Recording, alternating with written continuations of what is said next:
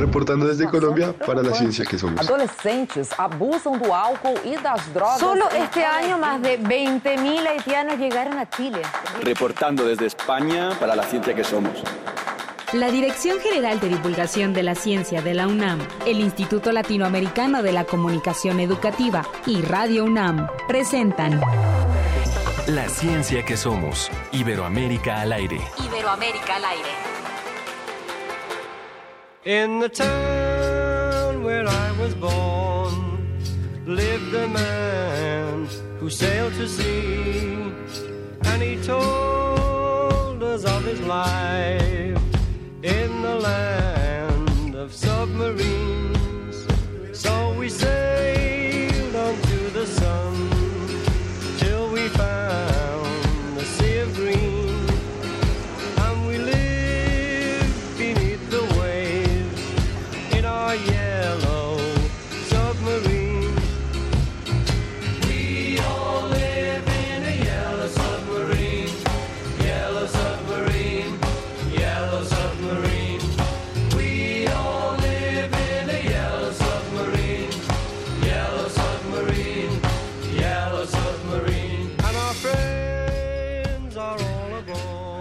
Buenos días, con música de los Beatles, no necesitan presentación realmente, este grupo que marcó la música en los años 60, 70 y que sigue marcando la música en muchos, en muchos lugares.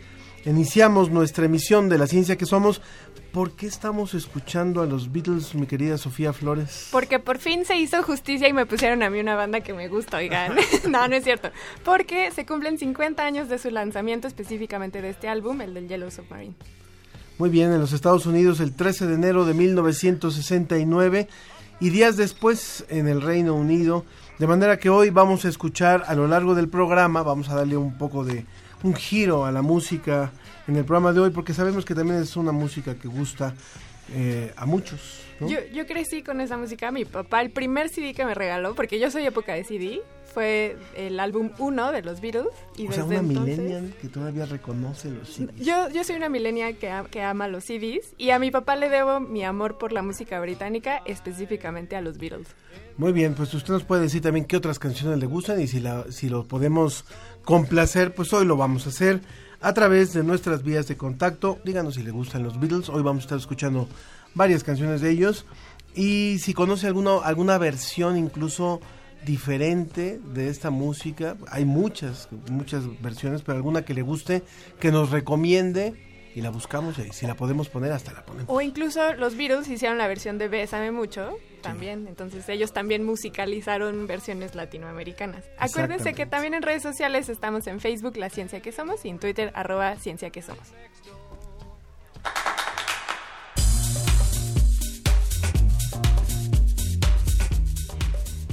Consumo de cannabis, construcción de antiguos monumentos en Chile y un nuevo hallazgo de un hombre antiguo en China son los temas que nos va a traer José Pichel con la agencia DICIT desde España. La basura es el tema central de la revista Como ves del mes de enero. Quédese con nosotros para saber de qué se trata. Y como también estamos recordando los años 60, vamos a tener en sobre la mesa el tema de la píldora anticonceptiva que fue desarrollada en esta década. Vamos a hablar también de cuándo vamos a tener anticonceptivos hormonales para los hombres. Todo esto con investigadoras y, bueno, temas de discusión en sobre la mesa. Y como posiblemente usted lo sabe, el próximo domingo, la noche del domingo al lunes, vamos a vivir un eclipse total de luna. En México se va a poder ver, no es peligroso verlo, es nocturno, se puede ver a simple vista y vamos a tener los detalles de esta observación astronómica. La verdad es que es un evento que va a, a repetirse hasta dentro de varios años, así que vale la pena un poquito de desvelada el lunes, ni siquiera va a ser el domingo, perdón, no va a ser tan tarde y eh, no tiene que faltar a trabajar ni o sea, tampoco lo, lo use de pretexto.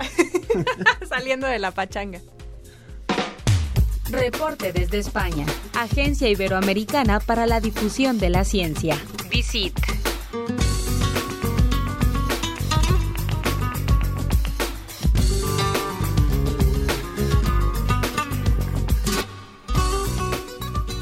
Nos conectamos entonces hasta España con José Pichel de la Agencia Iberoamericana para la Difusión de la Ciencia y la Tecnología DICIT. Hola José, ¿cómo estás? Hola Sofía, ¿qué tal? ¿Cómo estás, José? Muy buenos días. Buenas tardes para ti. Eh, buenas tardes y buenos días para, para vosotros. Pues nada, aquí estupendamente encarando ya el fin de semana después de, de una semana dura de trabajo, con muchas novedades científicas. Genial, pues vamos a comenzar con ellos. José, ¿qué te parece si comenzamos hablando de cannabis? Pues eh, mira, esto es una investigación que resulta muy curiosa. Eh, se ha hecho con 85.000 eh, participantes en los que se ha secuenciado eh, su genoma y se ha visto una relación muy curiosa entre el consumo de cannabis y el trastorno por déficit de atención e hiperactividad, lo que se conoce como TDAH. Eh, resulta que, eh, bueno, pues hay factores genéticos que predisponen a, a las dos cosas, tanto a sufrir este trastorno, el TDAH, como a el consumo de cannabis. Evidentemente, bueno, pues son cosas que también tienen que ver con, factores ambientales, ¿no? Evidentemente, eh, bueno, pues si no tenemos eh, ese, ese acceso o ese ambiente social eh, que pueda propiciar el consumo de cannabis, pues una persona eh, no lo va a consumir. Pero sí que hay una predisposición genética a ello y, bueno, también a sufrir ese, ese trastorno. Bueno, pues cruzando datos, los investigadores se han dado cuenta de que hay relación entre las dos cosas. Quien eh, sufre TDAH eh, tiene hasta ocho veces más posibilidades de acabar consumiendo cannabis en algún momento de su vida. Se trata de una predisposición, no quiere decir, eh, bueno, pues que todo el mundo eh, que, que sufre este trastorno, pues acabe consumiendo cannabis, pero sí que hay una evidente predisposición a hacerlo.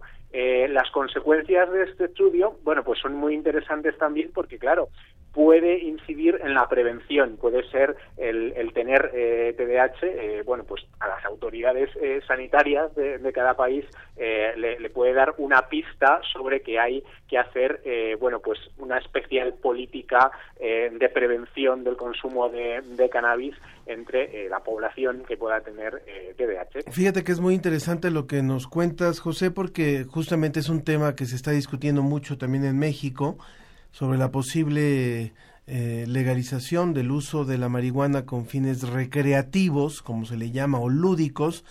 Y hay investigadores que advierten sobre eso, es decir, no todo mundo está preparado para poderla utilizar y para poder hacer un uso eh, sano o un uso racional o un uso adecuado de este tipo de sustancias. Lo que nos estás diciendo para que quede muy claro para el público es no que el uso de la cannabis pueda desarrollar el trastorno por déficit de atención con hiperactividad, sino que quienes tienen este trastorno y llegan a probar eh, la, la cannabis, la marihuana, puedan tener eh, ocho veces más posibilidades de engancharse, ¿no? Exactamente, exactamente, lo has explicado eh, perfectamente. Existe entre estas personas pues una predisposición mayor hacia hacia ese consumo, con lo cual eh, bueno pues probablemente eh, también eh, tendrán más riesgo de eh, engancharse a, a este hábito. Y como bien dices, eh, bueno pues en parte de- del debate está también eh, bueno pues la ciencia, las eh, la- las consecuencias que puede tener eh, esa legalización también se pueden abordar desde un punto de vista científico sobre los riesgos para la salud eh, que tiene que tiene el consumo de, de cannabis que evidentemente eh, están ahí no tenemos otras sustancias que también son legales y no son eh, bueno pues beneficiosas para la salud. Estoy pensando por ejemplo en el alcohol. Eh, bueno creo que que aparte de algún momento concreto de la historia eh, nadie ha pensado en, la prohibición de- del alcohol. Está a disposición de la gente. Lo que pasa es que hay que hacer un consumo responsable no bueno pues este caso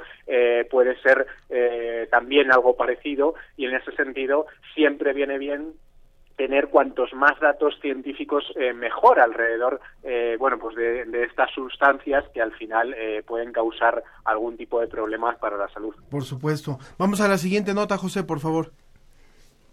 Bueno, pues eh, mira, esta me parece curiosísima, eh, de las eh, noticias eh, más curiosas del mundo de la ciencia que, que hemos podido conocer esta semana. Nos vamos hasta la isla de Pascua, esta isla que pertenece a, a Chile, pero que está ahí en, en medio del Pacífico Sur, eh, muy lejos de, de casi, de, bueno, de, de casi todo el mundo, ¿no? Sí. A miles de kilómetros. Eh, es la isla eh, de Rapa Nui, conocida por estas estatuas gigantes, los Moai, que, eh, bueno, creo que tienen todavía muchos misterios por descubrir. Y resulta que esta semana hemos conocido una investigación eh, de científicos eh, de Estados Unidos y de Nueva Zelanda que hablan de que el acceso al agua, el- eh, al agua dulce, determinó la ubicación de estos famosos monumentos de, la isla de Pascua. Porque claro, uno de los misterios es por qué están exactamente ubicados donde están dentro de, de la isla. Ha habido muchísimas hipótesis, eh, por ejemplo, que tengan que ver con los cultivos que, que tenían los pobladores de, de esta isla, los huertos que tenían, con los recursos marinos que tenían a su disposición. Y sin embargo lo que nos dice esta investigación es que eh, probablemente el asunto más clave a la hora de ubicarlos donde están era el acceso al agua dulce porque todos están muy próximos a eh, fuentes de agua dulce y esto era bueno pues algo que, que, todavía no se había desvelado hasta hasta este momento y que puede ser bueno pues absolutamente determinante para que los pobladores antiguos de esta isla decidieran que estas gigantes estatuas eh, se colocaban exactamente donde están. Según los investigadores pues se corresponde eh, los lugares donde están ubicados eh, perfectamente con las fuentes de agua dulce Eh, adora parece que es como un tipo de adoración entonces eh, allí que está correlacionada entre las deidades y el agua dulce, ¿cierto?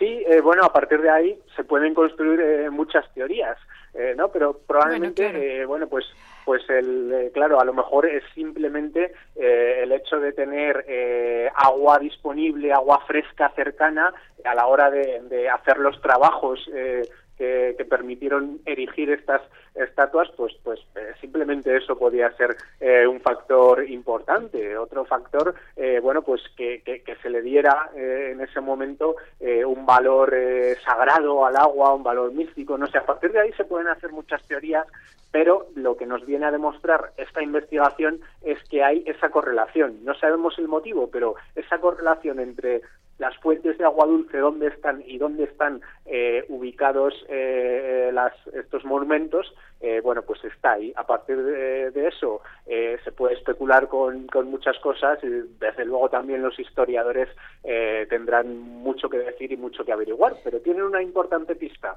gracias a esta investigación. Tienes toda la razón. Me aventuré a lanzar una conclusión. Probablemente era su manera no, podría de, ser, podría de ser. probablemente era su manera de decirle, hey, aquí hay agua dulce y ya que todos supieran que había agua dulce. Entonces tienes razón, me aventuré y me adelanté. ¿Qué te parece ahora, José, si nos vamos hasta China? Bueno, pues de China eh, viene otra de las mm, grandes noticias eh, científicas de, de, esta semana. Eh, también la tenemos aquí porque tiene que ver con, investigadores españoles, eh, en concreto del CENIE, el Centro Nacional de Investigación sobre la Evolución Humana, y eh, bueno científicos también eh, de otros seis países que han participado en, en, esta investigación. ¿Qué han encontrado? Bueno, pues un humano antiguo que no pertenece a nuestra especie, que no es Homo sapiens, pero que se parece mucho al Homo sapiens y que parece ser que tiene un desarrollo dental muy muy parecido al nuestro también. ¿Por qué le dan eh, los investigadores tanta importancia a ese desarrollo dental? Bueno, pues porque eh, se trata de eh, un cráneo que puede pertenecer a un niño o a una niña, no, no lo saben muy bien, pero tendrían, eh, tendría unos seis años y sería una especie de homínido que eh, vivió entre hace 104.000 y 124.000 años. Y eh, bueno, pues eh, parece ser que los dientes, el desarrollo dental, eh, tiene que ver mucho, mucho con el resto de, del desarrollo que, que puede tener eh, un, una persona, eh, un homínido en general, ¿no? La biología del, del desarrollo eh, en este sentido, en, en, en sentido amplio, ¿no? Uh -huh. Entonces, bueno, eh, los investigadores se ven sorprendidos por la gran similitud que hay entre dos especies distintas y sin embargo que eh, son prácticamente mm, bueno, idénticos. Eh, los dientes que podía tener eh, esta esta persona este este niño o esta niña y eh, pues un niño o una niña de su misma edad de nuestra especie no un, un humano actual no entonces eh, bueno mm, les llama muchísimo la atención porque comparado con otras especies de homínidos como pueden ser eh, los neandertales eh, bueno pues esa- esos dientes eran muy diferentes sin embargo, pues esto, que saben que se trata de otra especie que no es Homo sapiens y sin embargo es idéntico, es casi, eh, bueno, pues eh, indistinguible de, de nosotros. Entonces lo que nos está diciendo Ajá. es que las dos especies tenían un mismo patrón de desarrollo y esto no, no se había encontrado hasta ahora. Por eso, bueno, pues los eh, paleontólogos están eh, muy sorprendidos y, y consideran que se trata de un hallazgo muy importante para entender el, el desarrollo de los homínidos y el desarrollo de, de nuestra propia especie. Pues qué, qué importante es eh, cuando entendemos este tipo de investigaciones y la trascendencia que tiene el ir conociendo el origen, no, no es ocioso, ¿no, José? José? Claro, además, em, eh, lo que ahora se preguntan, eh, al haber eh, descubierto esta especie y, bueno, en concreto este, este ejemplar, este cráneo, es dónde encaja dentro de la evolución de, de los homínidos. Es decir, no se trata de un Homo sapiens, eh, tiene características eh, parecidas a otras especies como los denisovanos o los neandertales que comentaba yo antes y eh, bueno pues ahora lo tienen que encajar no de alguna manera en, en esa evolución de, de los homínidos. Y es bueno pues eh, probablemente es el inicio de un trabajo eh, apasionante Claro, sobre todo porque eh, está en un territorio que comienza a ser explorado por los antropólogos, que es esta parte oriental. Mucho se ha trabajado en Europa, sobre todo, y sobre todo también con neandertales. Entonces, el que tengamos evidencia de nuestra historia evolutiva con otra evidencia y otro ser que por allí existió y que puede dar cuenta justo de esto, de nuestra historia evolutiva, siempre es apasionante. Muy bien. José, Desde pues, luego que sí. Se trata de- del norte de China en concreto, donde, donde se ha producido este descubrimiento y como bien decís, claro, Europa está muchísimo más estudiada en este sentido y seguramente, eh, bueno, pues en otras partes del mundo hay todavía muchísimo por descubrir. José, pues muchísimas gracias por este reporte. Mira, nuestro equipo de producción acaba de conseguir una música para despedir tu reporte que tiene que ver con las islas de Pascua, justamente, y es un canto maurí que habla de la, de la isla de Rapa Nui. Así que con eso nos vamos, José. Pues estupendo, eh, un- una buenísima forma de, de despedirnos. Un Que abrazo, tengáis José. Muy buen fin de semana. Muchas gracias. José Pichel de la. Agencia Iberoamericana para la Difusión de la Ciencia y la Tecnología, DICIT.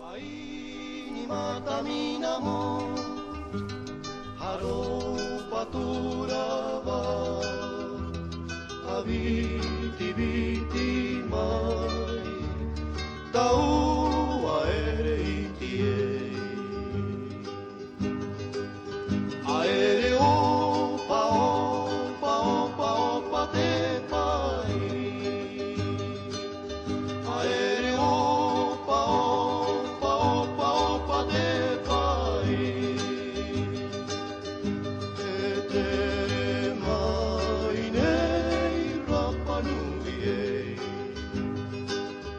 Tere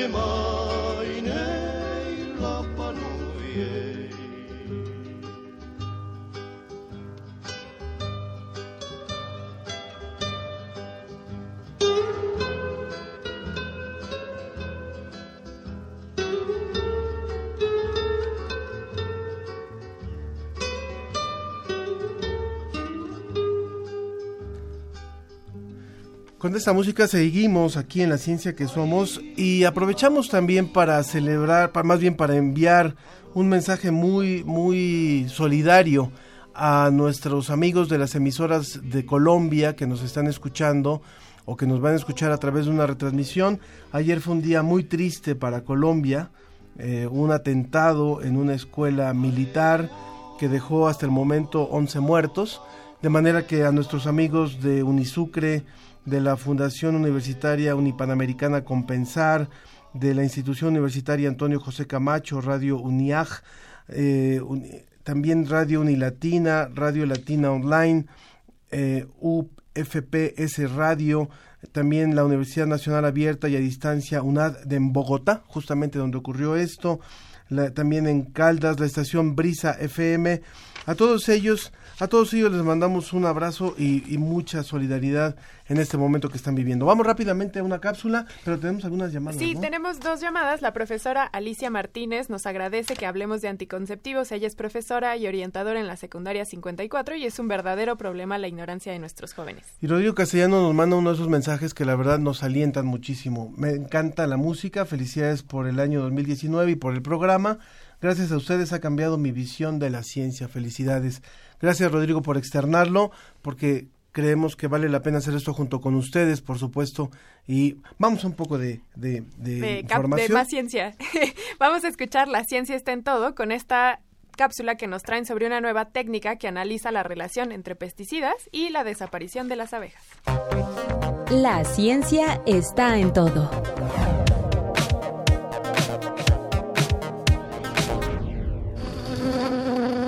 Ahí se ve el excluidor, donde la Aquí reina no ha podido subir, Convenía sí, donde vaya a estar al final la colmena. para que cuando salgan las pecoreadoras reconozcan su casa. A las abejas les debemos no solamente la cera y la miel, también son utilizadas con frecuencia en los cultivos para fomentar la producción de flores y la polinización de los campos. De hecho, expertos señalan que hasta 30% de la producción agraria podría depender de estos insectos. Lamentablemente, la mayoría de los insecticidas que se emplean para destruir plagas en los cultivos y que actúan directamente en su sistema nervioso dañan también a las abejas y a otros polinizadores. En los últimos años se ha observado una asociación entre el uso de estos pesticidas, llamados neonicotinoides, y la desaparición de colonias completas de abejas. Esto llevó a la Unión Europea en 2013 a prohibir el uso de tres derivados del compuesto. No obstante, principalmente la agricultura industrial continúa empleando muchos otros compuestos de neonicotinoides, pues los estudios que buscan comprobar la relación entre su uso y la pérdida de abejas no han sido muy precisos. Para resolver esta cuestión, investigadores de la Universidad de Jaén, en España, coordinados por David Moreno, desarrollaron un nuevo método que analiza la presencia de ocho pesticidas de uso frecuente en muestras de polen y néctar. El método consiste en combinar dos técnicas que consiguen separar los compuestos que contiene una muestra con el fin de que puedan ser analizados y cuantificados con gran precisión y de esta forma conocer la fórmula molecular de cada compuesto. El objetivo de los científicos fue determinar cuáles insecticidas pasan de los cultivos a las colonias de abejas y su método les permitió medir con exactitud la cantidad de insecticida presente en el alimento de las abejas. De esta forma, el equipo confirmó la presencia de pesticidas incluso en pequeñas muestras de polen y néctar.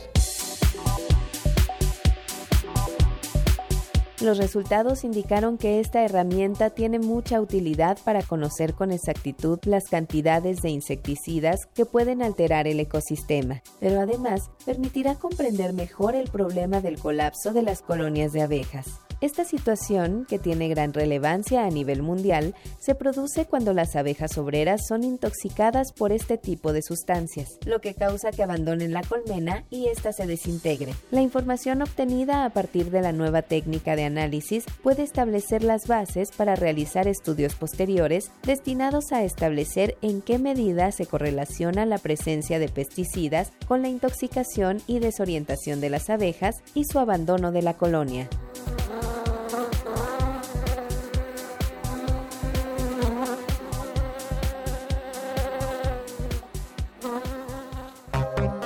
La ciencia está en todo.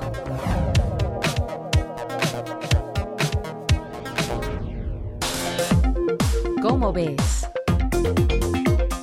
Revista ¿Cómo ves?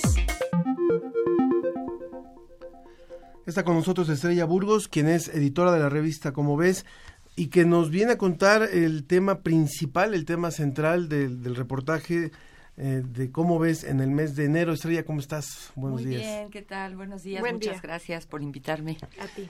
Entonces, la basura, el tema principal de la revista. La basura Y la pregunta es en su lugar. Este es un reportaje de Guillermo Cárdenas y que tiene que ver con un tema que a todos nos preocupa, que a todos nos afecta, y es qué pasa con los residuos sólidos. Eh, particularmente en una ciudad gigantesca como es la Ciudad de México, pero en cualquier lugar del país. Y cómo no hemos encontrado todavía una manera, por lo menos aquí, de disponer de estos residuos sólidos de una forma que no contaminen eh, los suelos, el agua, el aire. Eh, y aquí Guillermo en lo que se enfoca es en investigar qué ha pasado con esta idea de incinerar la basura para producir energía y al mismo tiempo pues deshacerte de ella. Y él menciona cómo en 2017 la Ciudad de México tenía un proyecto para hacer esto, que se canceló, no sabemos bien por qué. Pero lo que es muy interesante es que así como suena horrible, van a incinerar la basura, qué horror, como las llantas que queman en Año Nuevo. Resulta que ahora hay tecnologías disponibles que permiten reducir enormemente la contaminación que la propia planta incineradora puede crear y es mucho menor comparativamente con la contaminación que genera esa basura en un a cielo abierto o en un relleno sanitario o en las calles. Ok, ok. Y bueno, y también se suma a otros programas, por ejemplo, que la misma Ciudad de México tiene que rescatar materiales que se pueden reciclar y que a cambio te dan alimentos. Sí, claro. Bueno, en México siempre se ha reciclado. Acuérdense de los pepenadores, ¿no? Mm. Nada más que ahora se hace más sistemáticamente. Claro. Y resulta que en, muchos países desarrollados que tienen una buena gestión de, la basura, se usa este sistema de incineración con ciertos filtros y ciertas cosas que minimizan la contaminación de la combustión de la basura. Es decir, no solo obtienen energía de esta combustión, sino de los desperdicios que a su vez genera esta combustión, ¿también se utilizan? No, no, lo que pasa es que los desperdicios y la contaminación se han minimizado con nuevas tecnologías, que es lo que detalla aquí Guillermo, que entrevista a muchos expertos en el manejo de, de este asunto y vale la pena verlo porque, bueno, tenemos que, como sociedad, tenemos que decidir qué vamos a hacer con esos residuos sólidos. Claro, no es nada más que la saques y la tires, sino a dónde se va esa basura. A mí me gusta eh, la pregunta que ustedes se hacen, que es esto, la basura en su lugar, porque en realidad, ¿cuál es el lugar de la basura? O sea, a lo mejor, eh, si bien no la tiramos ya eh, tanto en las calles como en la Grecia antigua, todavía hay mucha gente que lo hace, pero no sé, aparentemente se le manda al, lugar donde debe de estar, a los camiones de basura, a los contenedores y demás, pero de cualquier forma, eh, hasta más bien deberíamos de pensar antes, ¿no? O sea, eh, cuánta basura estamos generando y si parte de esa basura que estamos generando podríamos no estarla generando. O sea, cuál sería el lugar realmente de lo que serían los desechos, ¿no? Entonces, hay mucha información en este, en este reportaje hecho por Guillermo Cárdenas, así como otros temas que aborda la revista Como ves. Un saludo a los radios. Como ves está, está disponible, de manera que también lo puede visitar incluso en línea, en la página de Como ves. Y eh, vamos rápidamente una pausa y continuamos. Gracias, Estrella. Gracias a ustedes. Gracias.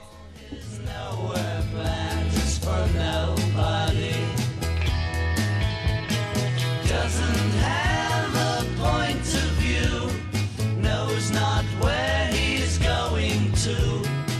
Isn't he a bit like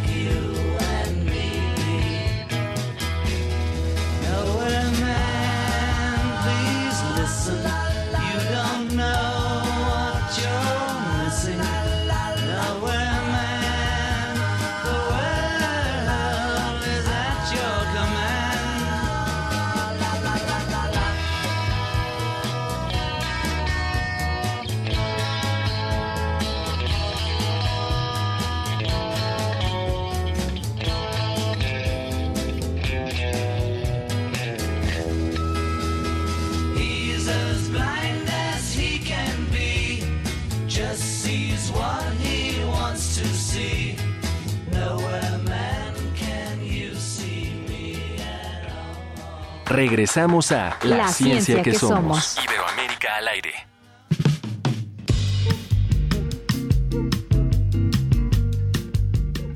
¿Cuáles métodos anticonceptivos conoces? Bueno, por ejemplo, conozco lo que es el condón, lo que es el DIU, incluso el método del ritmo. Se podría decir que los que son naturales y los químicos, artificiales, se podría decir. El condón, el DIU, la pastilla. El condón masculino y el condón femenino y solamente esos. Hormonales, ah, el implante subdérmico, las pastillas, las inyecciones no hormonales, el condón y el DIU. Bueno, algunos DIUs tienen hormonas y otros no, algo así. y ya. La pastilla de la Y, el implante, pues operación. ¿Y de estos cuáles has usado? ¿El condón? La pastilla y el condón. Únicamente condón. No, no tengo sexo. Este, pastillas, inyección y este operación. ¿Sabías que la UNAM ofrece consultas y preservativos gratuitos? No, no sabía, no tenía conocimiento de ello. Sí. No. No lo sabía. No. No, no sabía. Este sí.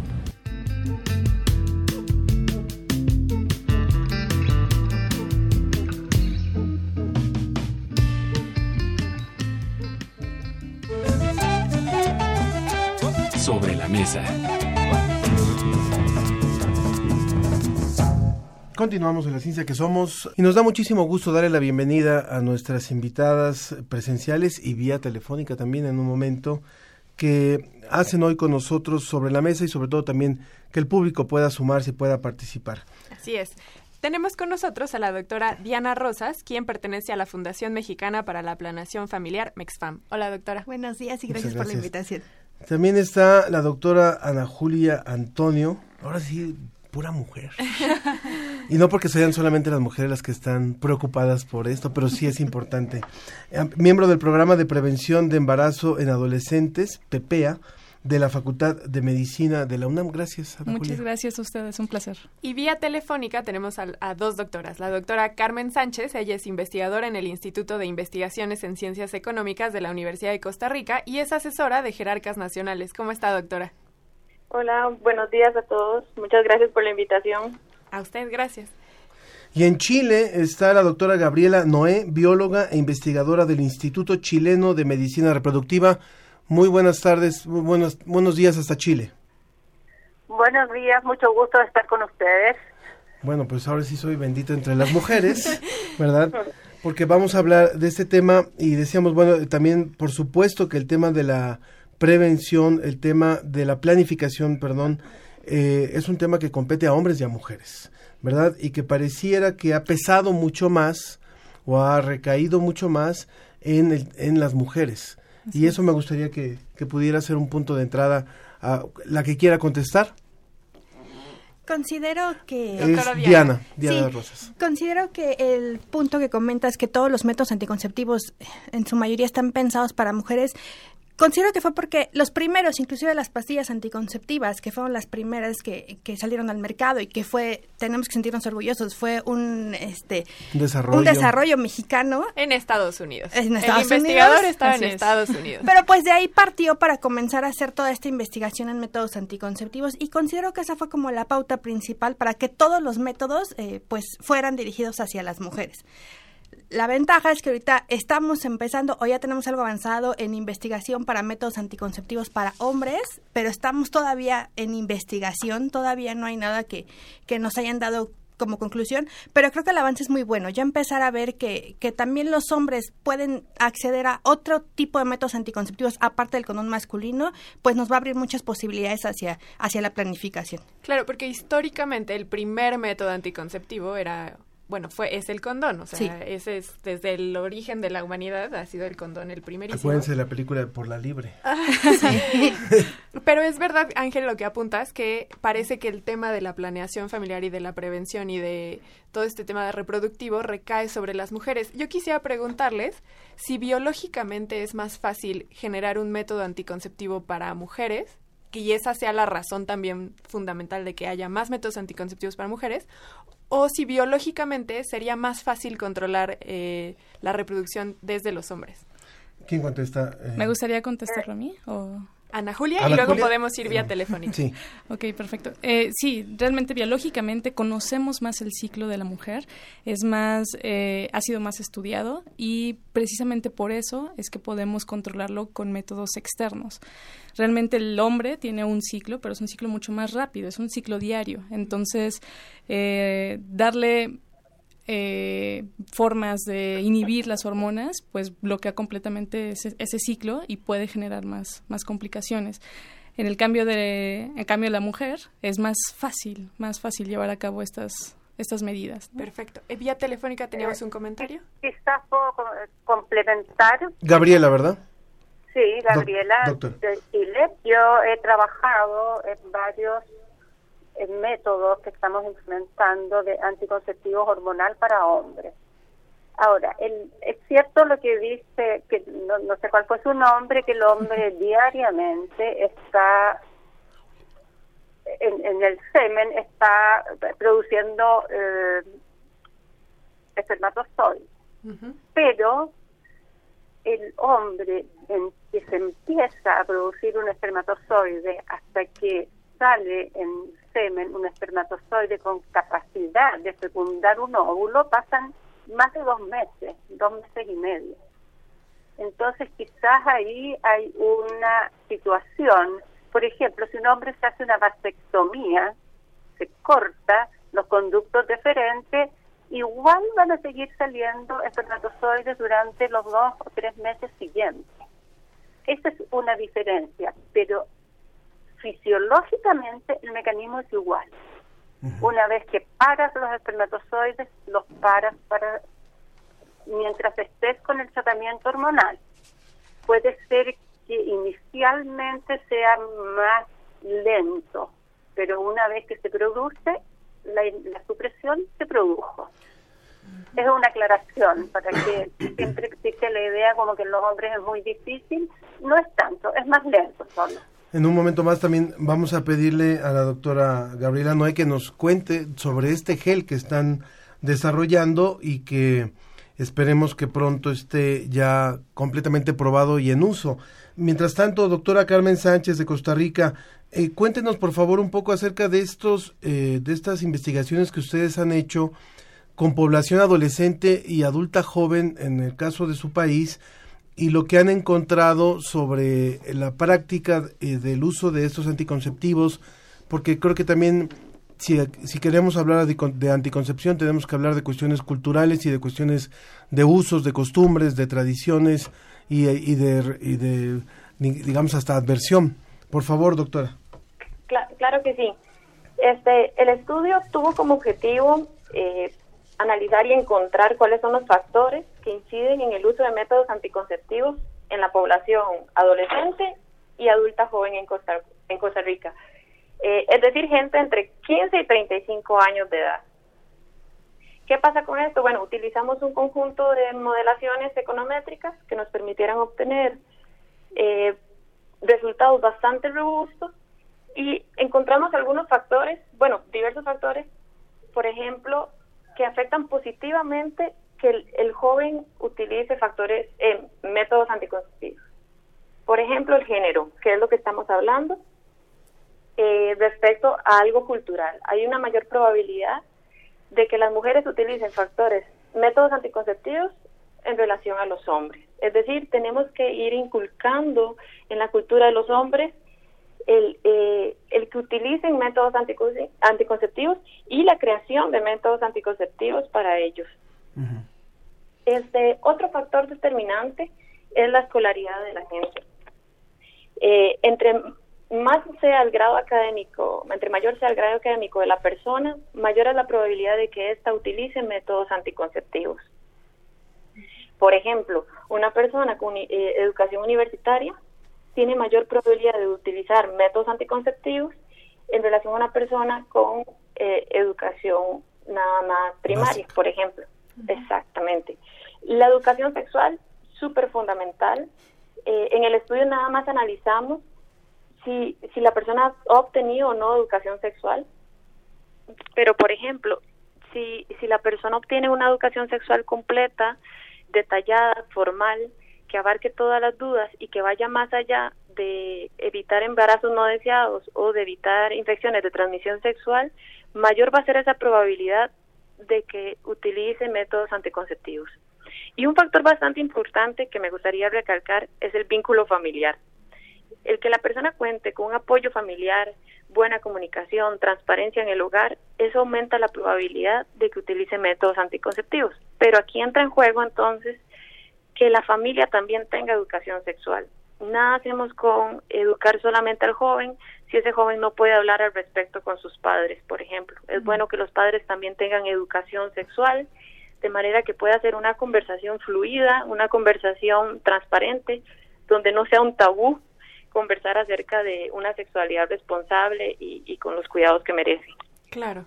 Eh, es muy interesante que el tema de educación parece que es transversal a lo largo de todos estos factores y yo quisiera quedarme con los primeros y específicamente el primero en el que menciona que parece que las mujeres, retomando también, aprovechando que somos más mujeres ahorita en la mesa, eh, estamos más preocupadas y somos también las que más usamos estos métodos anticonceptivos y retomo una llamada que nos hace Judith Markong que dice es injusto que solo los anticonceptivos se dejan en manos de las mujeres y pregunta si tienen secuelas y efectos secundarios cuando se utilizan tanto para mujeres como para hombres.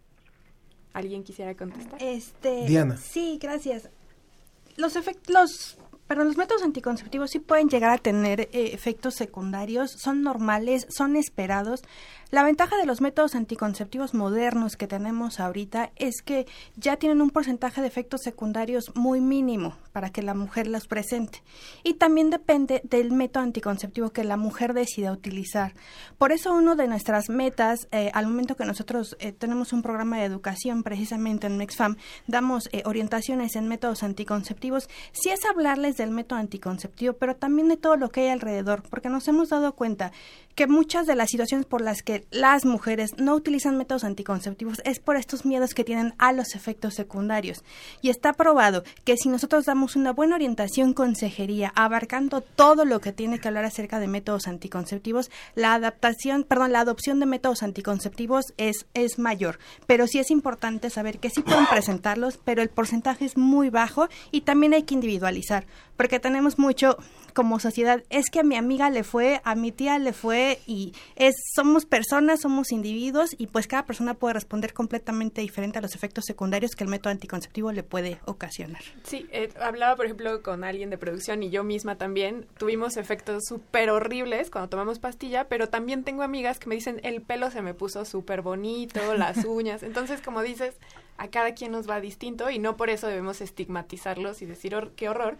Y sin embargo también a los hombres tienen efectos secundarios y probablemente la doctora Gabriela Noé, que trabaja específicamente con un gel para hombres, nos pueda orientar un poco más y ellos también pueden tener efectos secundarios. Bueno, efectivamente, tienen efectos secundarios pero similares al uso de hormonas en las mujeres. En general, los efectos secundarios son leves. Si aumenta eh, el acné, aumenta en forma leve si hay un poco de mayor ansiedad también, son todos efectos leves. Y la gracia en el uso de hormonas es que si algún efecto no fuera tolerable, tú dejas de usar la hormona, dejas de usar el anticonceptivo, dejas de usar el tratamiento y al cabo de dos o tres días se desaparece completamente el efecto. Eso en las mujeres y en los hombres. Claro. A mí me gustaría agregar. Ana Julia. Ana Julia. Este, sí, si bien sí ya los todos los métodos anticonceptivos ya tienen una formulación mucho más baja de hormonas y esto disminuye los efectos adversos, sí es bueno que también todas las que ocupen métodos anticonceptivos tengan la conciencia de que es, es, un medicamento al final de cuentas y tiene efectos buenos y efectos malos y que tiene que llevar una, una vigilancia por su ginecólogo de preferencia. Eso sobre todo, o sea, tampoco es automedicarse. Exacto, no, no.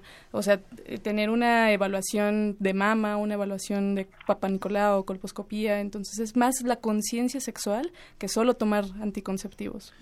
Carmen Estrada nos dice, no sabía que no es machismo, sino una cuestión de ciencia y los ciclos de las mujeres. Siempre he pensado que era machismo el que nada más hubiera anticonceptivos para mujeres. Qué bueno que estamos hablando sobre este tema.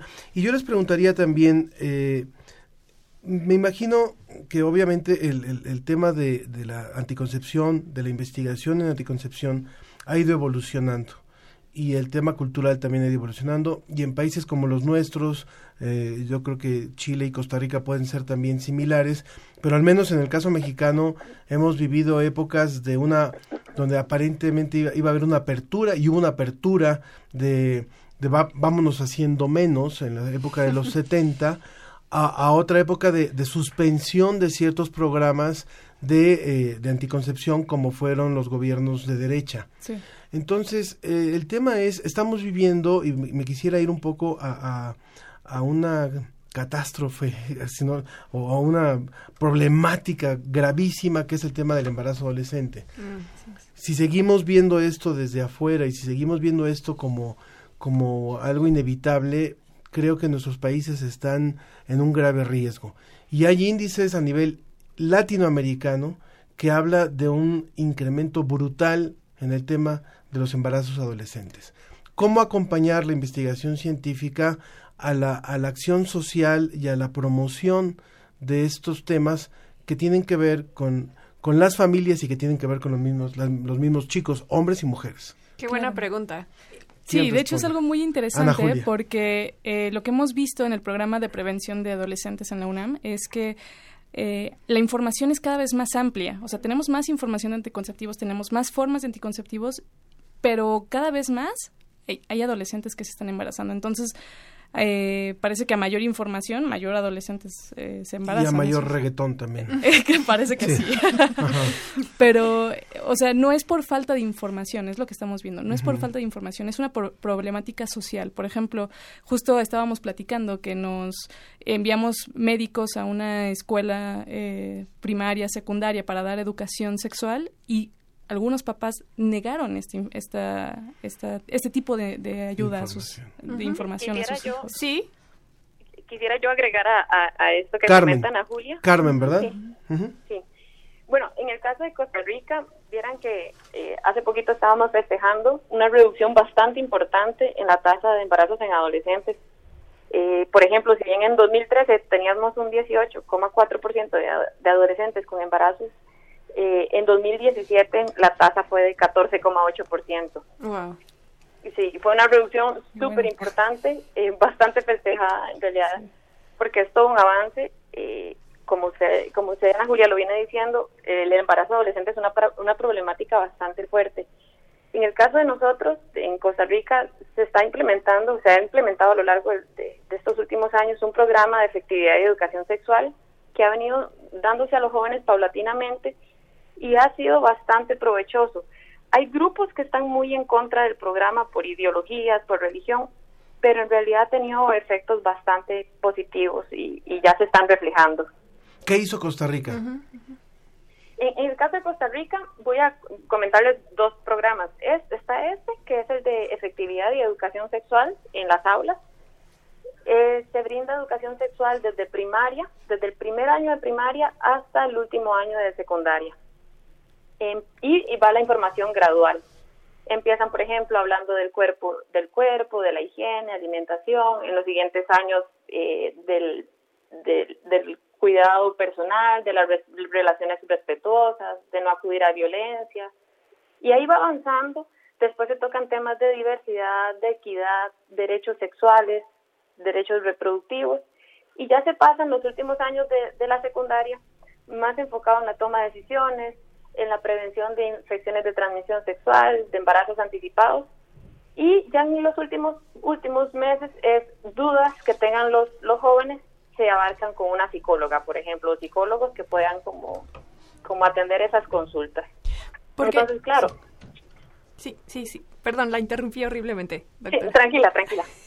Porque está, me parece que su intervención apunta a que el tema no es nada más que las mujeres nos embaracemos y tengamos hijos, sino es biológicamente es riesgoso que las mujeres siendo muy jóvenes nos embaracemos o muy grandes también nos embaracemos. O sea, hay un tiempo biológico idóneo en el que las mujeres nos tenemos que embarazar en términos biológicos, pero también en términos culturales y sociales, o sea, el que las mujeres no nos embaracemos tan jóvenes nos permite terminar una, en, el- en el mejor de los casos, terminar una educación o encontrar un trabajo estable, encontrar una pareja estable también, y eso reduce violencia intrafamiliar y también hace que las mujeres tengamos esta posibilidad de planear hacia el futuro, tener un proyecto de vida. Entonces, no es nada más el que usemos un método anticonceptivo para no embarazarnos, es todo lo que implica en una sociedad el que las Exacto. mujeres estemos y que los hombres también se hagan responsables de que tampoco tengan hijos. Entonces, el que Y, usted y que y nos hagamos problemas- responsables del manejo de nuestra sexualidad. O sea, no es solamente el tener hijos o no. Claro, también es, las infecciones de transmisión sexual que también estamos dejando de lado. Tampoco es el Es tema que- nada y más de embarazarse. y el cáncer, ¿no?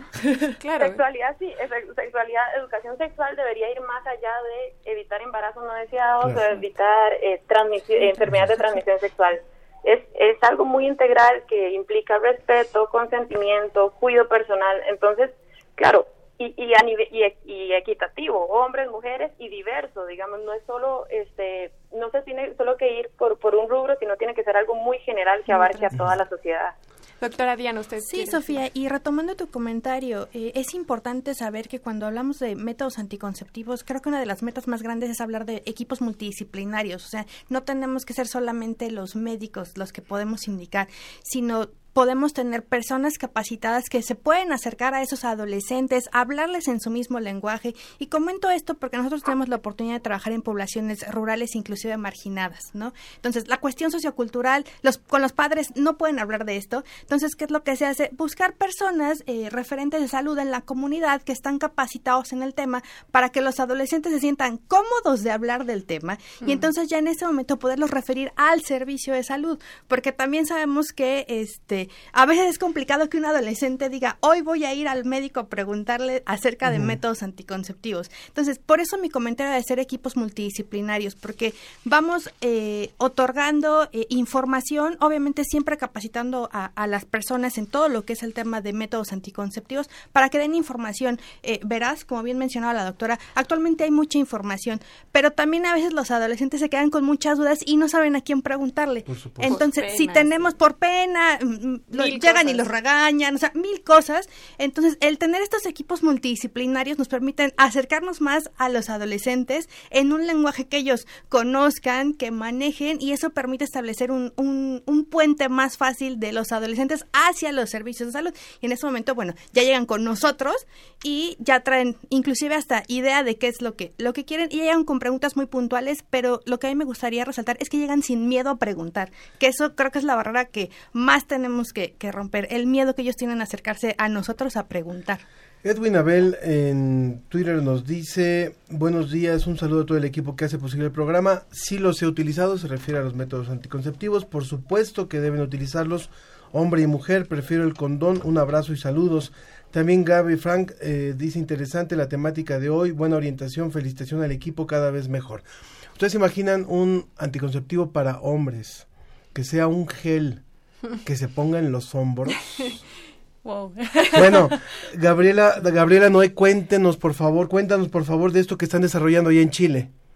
Porque yo ya, lo quiero buscar, ¿eh? Sí, no, la verdad es que no estamos desarrollándolo en Chile. Este es un proyecto que patrocina el NIA, que es el Centro de Salud que hace más investigación biomédica en Estados Unidos y el Population Council que tienen el registro del fármaco. Ah, Entonces, ahora es un gel que contiene dos hormonas que lo que hacen es suprimir la producción de espermatozoides y en esta oportunidad ya sabemos que esto ocurre, son estudios multicéntricos. En este estudio particularmente eh, participan cuatro centros en Europa, tres centros en Estados Unidos, nosotros en Chile y un centro en Kenia. ¿Y en qué consiste este desarrollo? Este entonces, como le digo, tiene dos hormonas que van a producir la supresión de los espermatozoides y lo que queremos ver ahora es si esta supresión es efectiva como anticoncepción. Entonces, tienen que eh, participar las parejas, los hombres y sus mujeres. Se suprimen los espermatozoides en el hombre y en ese momento se usa el gel como único método anticonceptivo y se determina si embarazan o no a su pareja. Okay. O sea que todavía quienes lo están utilizando tienen un margen de, error, digamos. Tienen que pasar la prueba. Pero, sí, pero yo ya he, perdón, yo ya he participado con otros regímenes hormonales para hombres y la eficacia es muy alta. Mm. Es mejor que las píldoras anticonceptivas para las mujeres. Porque hablando de métodos hormonales, son todos más o menos con la misma eficacia. Y cuando fallan, el problema no es del régimen hormonal, sino que de la persona que no lo usa en forma persistente y adecuada, como es cuando fallan las píldoras en las mujeres. Y además la ventaja de este tipo de, métodos que no son invasivos es que se pueden combinar. Entonces, si están usando el gel, pueden también protegerse con condón y ya no es nada más el embarazo. ya no es nada más el embarazo, sino también la, la infección de transmisión sexual, por ejemplo. Pues, eh, absolutamente. En el futuro todos los métodos tienen la ventaja de que si las parejas se sienten en riesgo o alguno de los miembros de la pareja se siente en riesgo de, de infección de transmisión sexual, pueden usar y deben usar condón. Claro. Doctora Ana Julia, tenemos una llamada de Grace García que quisiera que la retomemos para que usted pueda ahondar un poco más en este tema, porque ella dice que le sorprendió el comentario de que a más información parece ser que tenemos más embarazos. Entonces, ella nos dice que en la escuela de sus sobrinos implementaron un taller de sexualidad, pero debían llevar muñecos rellenos de arena, tres kilos específicamente, y cargarlo todo el día y no lo podían abandonar al muñeco. Así vivieron. ¿Qué es traer un bebé todo el día? Y entonces para aprender qué implica la responsabilidad. Pero ahondando en la pregunta de a más información, parece que tenemos más, más embarazos. ¿Qué correlación hay? Sí, este, pues realmente ese método de eh, cuidar un huevo y esas cosas no ha funcionado, ¿no? Es evidente que no ha funcionado. Eh, Porque los números reflejan otra los cosa. exacto, los números ha, ha, sido cada vez más los embarazos en adolescentes y eso lo vemos en, en la UNAM, en nuestros números y en los números del INEGI, ¿no? Cada vez las jóvenes entre eh, 13 y 19 años tienen más embarazos y, y después hay menos embarazos, ¿no? Este, después de cierta de después de los 20 años, okay. ha, ha, ido disminuyendo la tasa de embarazos, pero de los 13 a los 19 ha ido aumentando. Y la información y la, la, accesibilidad a los métodos cada vez es mayor. Entonces, ¿será que no hay una conexión entre información y usuario? ¿O qué será, cuál será el problema? Nuestra teoría es que eh, todavía hay muchos mitos, todavía hay muchos miedos de que los jóvenes se acerquen eh, a pedir los métodos. O sea, saben que existen, saben que hay métodos anticonceptivos, pero no los usan. Y una cosa es el miedo, eh, otra es que no lo quieren usar y que no saben las consecuencias, porque aparte de un embarazo, eh, también el hecho de, de, iniciar relaciones sexuales antes de los 16 años aumenta el índice de infección de virus de papiloma humano y ya sabemos que eso es eh, virus de papiloma humano es eh, directo para cáncer cervicouterino. Uh -huh. Entonces no, no, no saben y no tienen conciencia realmente de lo que está pasando. O sea, no solo es un embarazo, es todo sí, claro. No, no, no, será, no será, y no sé qué piensen nuestras, invi nuestras invitadas, porque todas son mujeres, eh, sino también es un tema de doble moral. O sea, sí, hay más información, sí, pero también hay más permisividad, o sea, hay, hay menos cuidado, porque ahora, ¿cómo voy a, a, a poner ciertos límites, no? Y, y, finalmente es un tema que no se habla con los hijos y con uh -huh. las hijas. Entonces, es como una, una doble moral ahí que, que va dejando estas consecuencias. No sé qué opinan.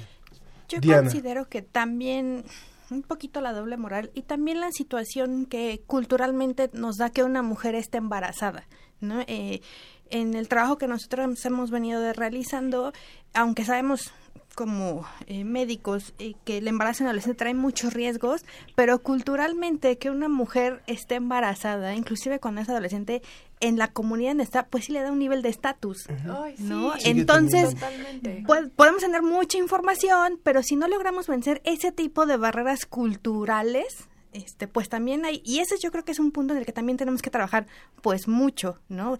La educación es básica para que nuestros adolescentes hagan este, si me permiten el comentario, este switch, de cambio de switch en su, en su cabeza, adopten los métodos anticonceptivos, pero también no hay que dejar de lado la situación cultural que, que cada uno de ellos vive, ¿no? Inclusive uno es Ciudad de México, otro es Estado de México, o sea, tenemos muchísimos uh -huh. eh, eh, ambientes culturales que hacen que inclusive la estrategia tuviera que ser diferente.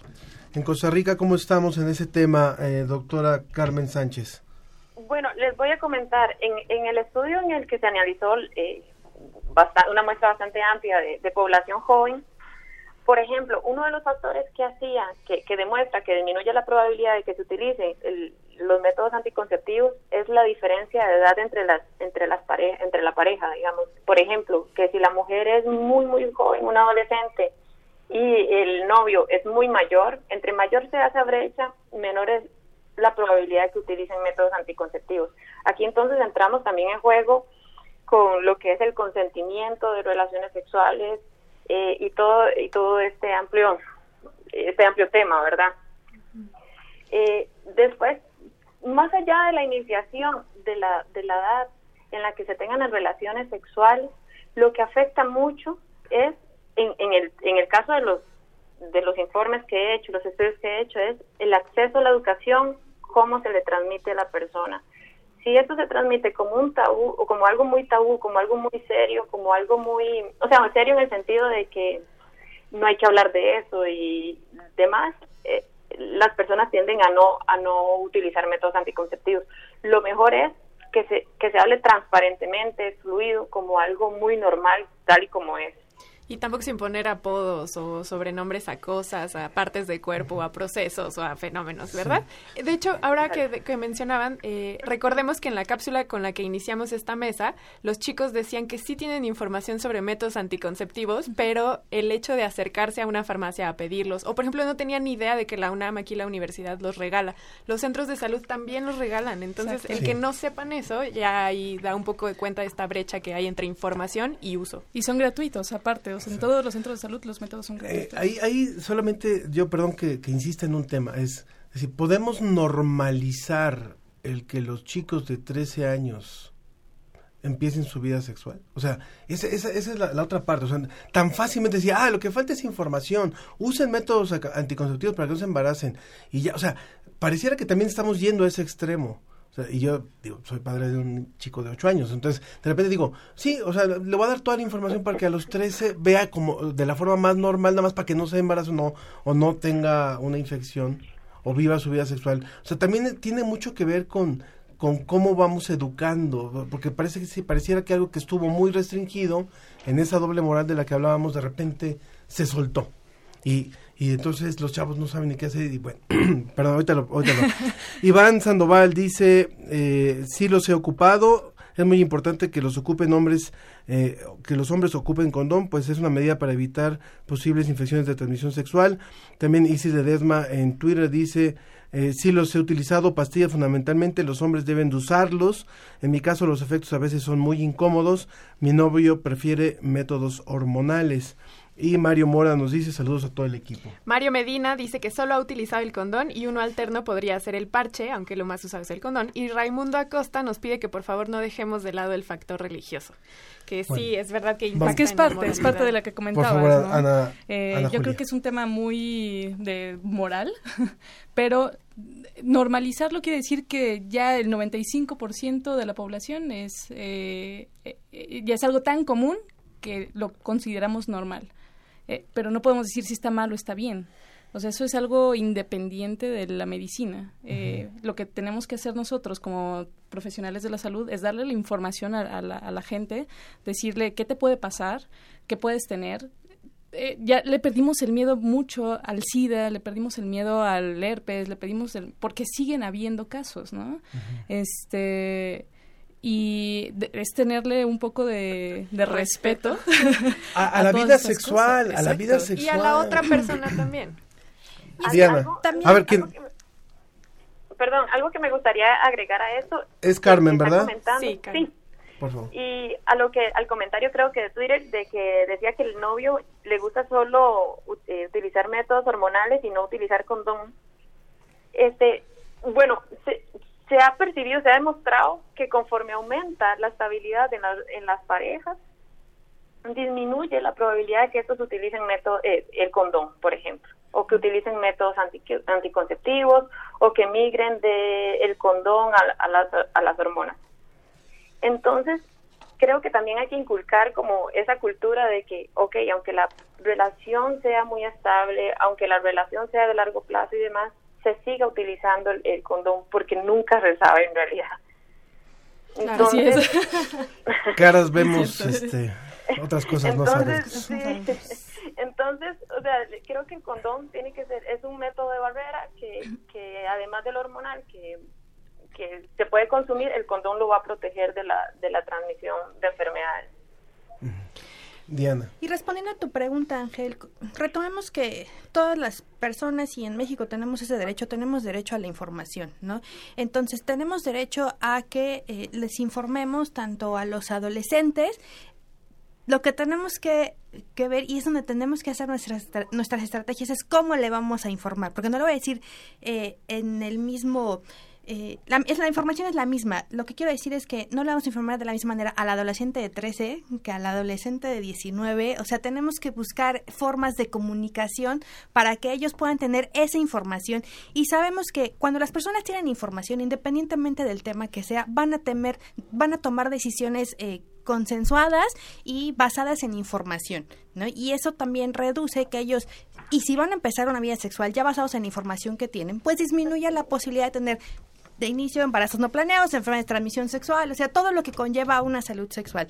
Yo considero que sí es importante informarles, pero sí hay que eh, buscar y tenemos nosotros paquetes educativos precisamente para cada grupo de edad. Eso nos ha permitido llegar en específico a esos grupos de edad con la información en la manera que ellos la necesitan, porque también de repente les hablamos en, en, en lenguajes que no que no este pues que no no nos llegan a entender. ¿Cómo se pueden conseguir esos Los paquetes, educativos nosotros los tenemos para implementar nosotros. Entonces, lo que podemos hacer es, si gustan, dejarles nuestros datos de, referencia y nosotros nos ponemos en contacto para llevar a nuestros capacitadores a en cada uno de esos eh, centros. o grupos de edad que hemos, que hemos formado los vamos a poner en redes sociales. sí, les dejamos, les dejamos las redes para que se comuniquen con nosotros. Los paquetes educativos, perdón, son, son internos, pero nos, los aplicamos a la población que, que solicite esa, ese servicio, si me permiten el comentario. Voy, voy a pedirle a, a, nuestra invitada en Chile, a Gabriela Noé, que nos dé su último comentario porque ya no le hemos dejado hablar y prácticamente tenemos que despedir la mesa. Por favor, doctora Gabriela Noé. Eh, bueno, yo he estado escuchando y creo que hay algo que es muy importante en la educación sexual, que es la educación, además de la afectividad, afectividad, perdón, y la educación sexual es educar sobre el respeto, el respeto hacia uno mismo y el respeto hacia la otra persona, porque uno de los problemas que hay son agresiones sexuales, padres que agreden a sus hijos, eh, y para qué hablar de otras agresiones sexuales que hemos sabido en este último tiempo, los que se preocupan de religiosidad. Entonces, cuando una persona le enseña sobre el respeto, el respeto al otro y el respeto a sí mismo, creo que avanza mucho para recibir todo este tipo de información. Creo que esa es una gran manera para cerrar con esta mesa y agradecerles a todas por haber participado, darnos su punto de vista e ilustrarnos sobre este tema tan importante en Latinoamérica que los embarazos adolescentes son un problema de salud pública, pero en general las infecciones de transmisión sexual son un problema. Doctora Diana Rosas de la Fundación Mexicana para la Planeación Familiar, muchas gracias por haber estado aquí con nosotros y daremos los datos para que la gente se ponga en contacto. Agradezco, buen día a todos. Doctora Ana Julia Antonio, miembro del programa de prevención de embarazo en adolescentes de la Facultad de Medicina de la UNAM. Muchas gracias también. Muchísimas gracias. Doctora Carmen Sánchez, investigadora en el Instituto de Investigaciones en Ciencias Económicas de la Universidad de Costa Rica. También muchas gracias. Muchas gracias, buen día. Y a la doctora Gabriela Noé, bióloga e investigadora del Instituto Chileno de Medicina Reproductiva, que trabaja en este equipo que está desarrollando junto con otras instituciones este gel. Muchas gracias, gel masculino para la prevención de embarazos. Muchas gracias por estar con nosotros.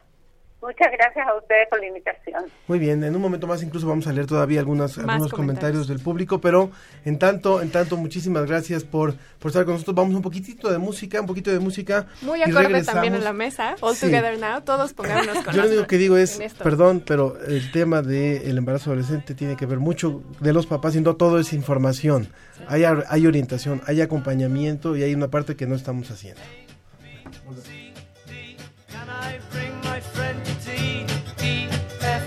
H-I-J, I love you. Boom, boom, boom, boom, boom. Sail the ship. Boom, boom, boom. Chop the tree.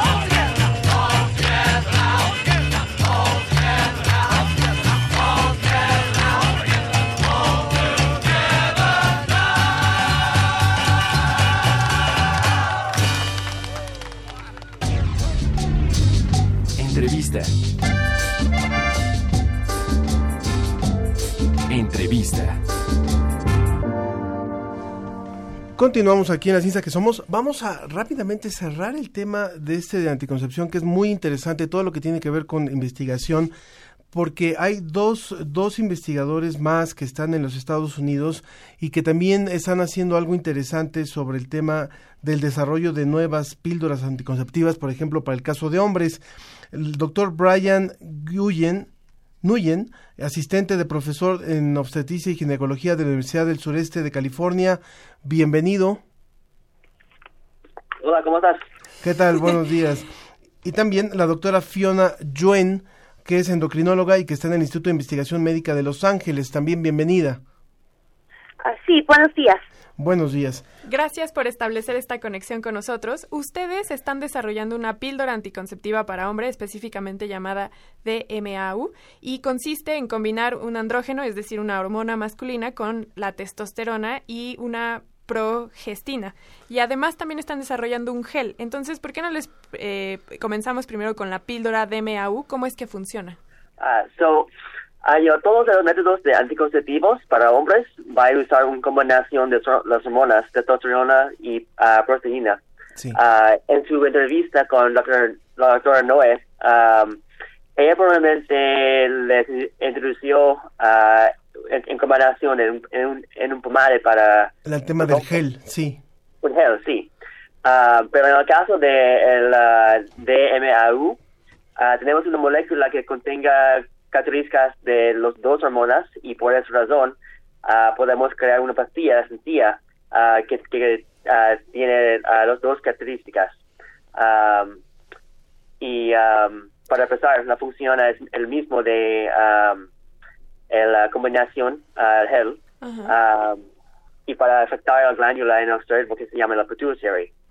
Um, para detectar, para, y la función de la ah, pituitary es para detectar los niveles de hormonas en su cuerpo y percibir que los niveles son, ah, y si son no- anormales, ah, puede dar señales a los ah, testículos para bajar los niveles de testoster- testosterona. Según entiendo entonces, ustedes combinan el uso de eh, hormonas masculinas para que la eh, producción de espermatozoides disminuya entonces y combinado con el gel también eh, se, se combinan estos dos métodos y entonces la efectividad es muy buena. Exactamente. Eso es muy similar a también cómo ya funciona la píldora para mujeres, que lo que hace es que nos dan hormonas y entonces se simula un embarazo y las mujeres dejan de, de producir este óvulo, bueno, dejan de sacarlo hacia el útero y entonces ya no hay esta producción de óvulos, ¿cierto? Well, es un poquito diferente. El- la función eh, eh, en el cerebro es lo mismo, pero con, um, ah, con mujeres ah, tenemos que ah, you know, prevenir um, ovulando, que y es una es una acción que, que ocurre you know, una vez cada mes. Pero la producción de, los espermas de, para, para hombres you know, es cada, cada día, cada segundo. Y tenemos que you know, parar constantemente. Fiona, Fiona Yuen, también en el caso de este tipo de, de desarrollos como son esta píldora o como puede ser un gel, eh, el tema que a veces inquieta a los hombres es las posibles repercusiones o las, las secuelas. ¿Qué han, ¿Qué han investigado sobre esto y cuál es el avance que se tiene para poder tener ya un día a la venta esta píldora anticonceptiva? Um, so, um, los, ah, ¿Usted está hablando de los efectos secundarios? Sí, sí, sí. Okay, so, um, you know, um, muchas veces nosotros um, eh, es posible que puede tener um, cambio ah, de um, tener, you know, demasiado um, testosterona. So, a veces tiene um, acne. Um, ¿Cómo se dice acne en español? Lo siento. Um, ¿Qué actúa? Sorry, Brian, do you know what the uh, term for acne is by any chance? Or, uh, uh, puede Brian uh, explicarlo? Gran- granos. ah, que le sale granos. acné, que le sale acné. Okay, thank you. Um, y también um, hay, es posible que puede tener a veces um, a cambios en la, la mood. En el, Ah, el en el carácter. humor. Ajá. estado an- anímico. So, ah, es, you know, es ah, como las mujeres pueden tener ah, similar efectos secundarios, los hombres pueden tener um, similar efectos secundarios. Sí, las mujeres ya de por sí ya tenemos cambios de en humor y de y acné cuando tomamos pastillas anticonceptivas, entonces es el mismo efecto secundario que tienen los hombres. Que pudieran, pudieran tener los hombres, ¿no? Muy bien. U- ¿Ustedes ya probaron este método este que están desarrollando la pastilla y el gel con personas? So, sí, so, um, en, o, e- este mes um, hemos publicado una um, ah, una ah, journal, en Una el journal de, No, un ah, artículo científico. Sí, um, en el journal de Clinical Endocrinology and Metabolism, ah, una investigación ah, en los hombres um, ah, de este DMAU um, y nosotros usamos este método para 28 días um, y puede um, y nosotros um, en este estudio buscamos que nosotros podemos ah, bajar los niveles de los señales a los niveles que puede puede usar para bajar los niveles de los sperm que puede usar para anticonceptivos en el futuro. Bien. Ah, desafortunadamente este estudio ah, es, un, es un estudio corto ah, de 28, di- ve- 28 días y por eso necesitamos hacer otros estudios en el futuro ah, para que evaluar, pero los ah, resultados primarios son buenos. Una, una pregunta final. ¿En cuánto tiempo creen que podría, si está, si salen bien los resultados, cuándo podría estar ya a, a la venta, a disposición, este tipo de píldoras? Um, well, you know, es- you know, este estudio que estoy ah, describiendo ah, se llama una, una Phase 1 Study. Y un Phase 1 Study indica que um, you know, tenemos que hacer muchos estudios en el futuro ah, para algunos años y si no, y si no tenemos ah, you know, mucho um, ah, ¿Reacción? Si hay una No, no. Well, tenemos lo- los recursos um, para hacer muchas investigaciones. Um, puede gastar mucho tiempo. Ah, pero estamos ah, estimando probablemente uh, you know, 2030. 2030. Y, no- y nosotros he, he empezado una fase 2 estudio de la gel Ajá, um, del gel. en um, noviembre y octubre de um, uh, uh, 2018. So, um, you know, hay, hay más pasos, hay mucho más pasos para um, antes de poder um, en la marqueta. Poner en la el marqueta. mercado. Bien, en el mercado. O sea que el gel, el gel tiene un poco más de avance en cuestión de, de su desarrollo. Sí, correcto. Muy bien. Pues queremos agradecerles muchísimo y queremos agradecerles el esfuerzo de hablar en Sí, español muchísimas gracias. para el público de Iberoamérica, de la ciencia que somos. Doctor Brian Guyen, eh, asistente del profesor, de profesor en obstetricia y ginecología, Universidad del Sureste de California, y doctora Fiona Yuen, de eh, el Instituto de Investigación Biomédica de Los Ángeles. Muchas gracias por participar. Muchas gracias, por su tiempo. Las generaciones de hombres, de jóvenes y de niños que están ahora se los van a agradecer. Sí, muchas gracias a- Muchas por gracias. su trabajo. Eh, antes de terminar con el, cerrar con este tema por, por completo, en Twitter tenemos una pregunta. Diana nos pregunta si el virus de papiloma humano es cáncer cervicouterino y nos pregunta si si, si hay si forzosamente el que tengas uno desarrollas otro. No es necesario, pero la probabilidad de que así sea es muy grande. Se ha demostrado con evidencia científica que aquellas mujeres que se contagian con virus de papiloma humano, la probabilidad de que este virus se convierta en un cáncer cervicouterino es muy alta. Entonces, de allí la importancia de las vacunaciones y del uso de métodos anticonceptivos para evitar infecciones. Carmen Méndez, mi opinión es que la educación empieza desde los padres, hablar con sus hijos sobre estos temas, que no haya tabú y hablar sobre este tema con ellos y decirle cómo son las cosas en realidad, que se van a enfrentar en un embarazo muy jóvenes. Yo estoy de acuerdo en que los jóvenes usen anticonceptivos que no nada más las mujeres también ellos deben cuidarse y Micaela González también nos Sí, ella ah, retomando el tema religioso dice que cuando nació su tercera hija, su esposo y ella decidieron que se operaran para que ya no quedara embarazada y así lo hicieron, pero nunca se lo dijeron a sus abuelos porque eso iba en contra de sus creencias religiosas y al igual que el uso de la pastilla. Es un gran tema y les agradecemos a todos por esta nutrida participación. Bueno, y pasando de los temas, hablemos de otras cosas también que son que nos hacen ver las estrellas además de la vida sexual. Ángel Figueroa, no puedo creer. Eh, no, es que eso, eso es cierto. Así que vamos a hablar también de astronomía porque este domingo tendremos un fenómeno, un fenómeno que vamos a poder ver a simple vista, si solamente si se, se duermen un poquito más tarde, ni siquiera tan tarde. Y por eso está Miriam Carrillo, que es física, museóloga y curadora educativa de la sala Universo del Museo Universum. ¿Cómo estás, Miriam? Bien, Ángel, buenos días. Buenos días, Sofía. Hola. Eh, saludos a todo tu auditorio. Y dices un fenómeno, más bien son tres fenómenos lunares que coinciden este domingo y la recomendación es que se duerman tarde y que lo disfruten. No se de lo verdad, de verdad no se lo pueden perder porque está hasta el próximo año. ¿Y cuáles son los fenómenos que coinciden? Es la superluna. Pero no tienen que faltar al trabajo el lunes, ¿verdad? Eh, no, digo, siempre se desvelan haciendo otras cosas, Pero, redes a ver, sociales. acláranos una cosa, perdóname que te interrumpa. Claro. ¿Es de sábado a domingo o de domingo a lunes? Domingo para lunes. Ok, entonces sí podemos faltar al trabajo el lunes. No. bueno, llegar Bueno, un no poco sé tarde o tomarse unas tazas pero- de café en la mañana para que no haya problema. Bueno, cuéntanos, ¿qué vamos a ver? Eh, tres fenómenos lunares en, en una noche. Tenemos a la luna en su punto más cercano, en su órbita alrededor del Sol. Este se llama perigeo. Entonces la vemos un poco más brillante y más grande. Eso se llama superluna. Entonces después coincide que la Tierra se va a interponer o se va a poner enfrente del Sol y le va a tapar la luz a la Luna. Sabemos que la Luna y, y la Tierra no tienen luz propia, entonces dependen del Sol, y entonces va a proyectar una sombra hacia la Luna y esta Luna va a provocar un eclipse total de Luna.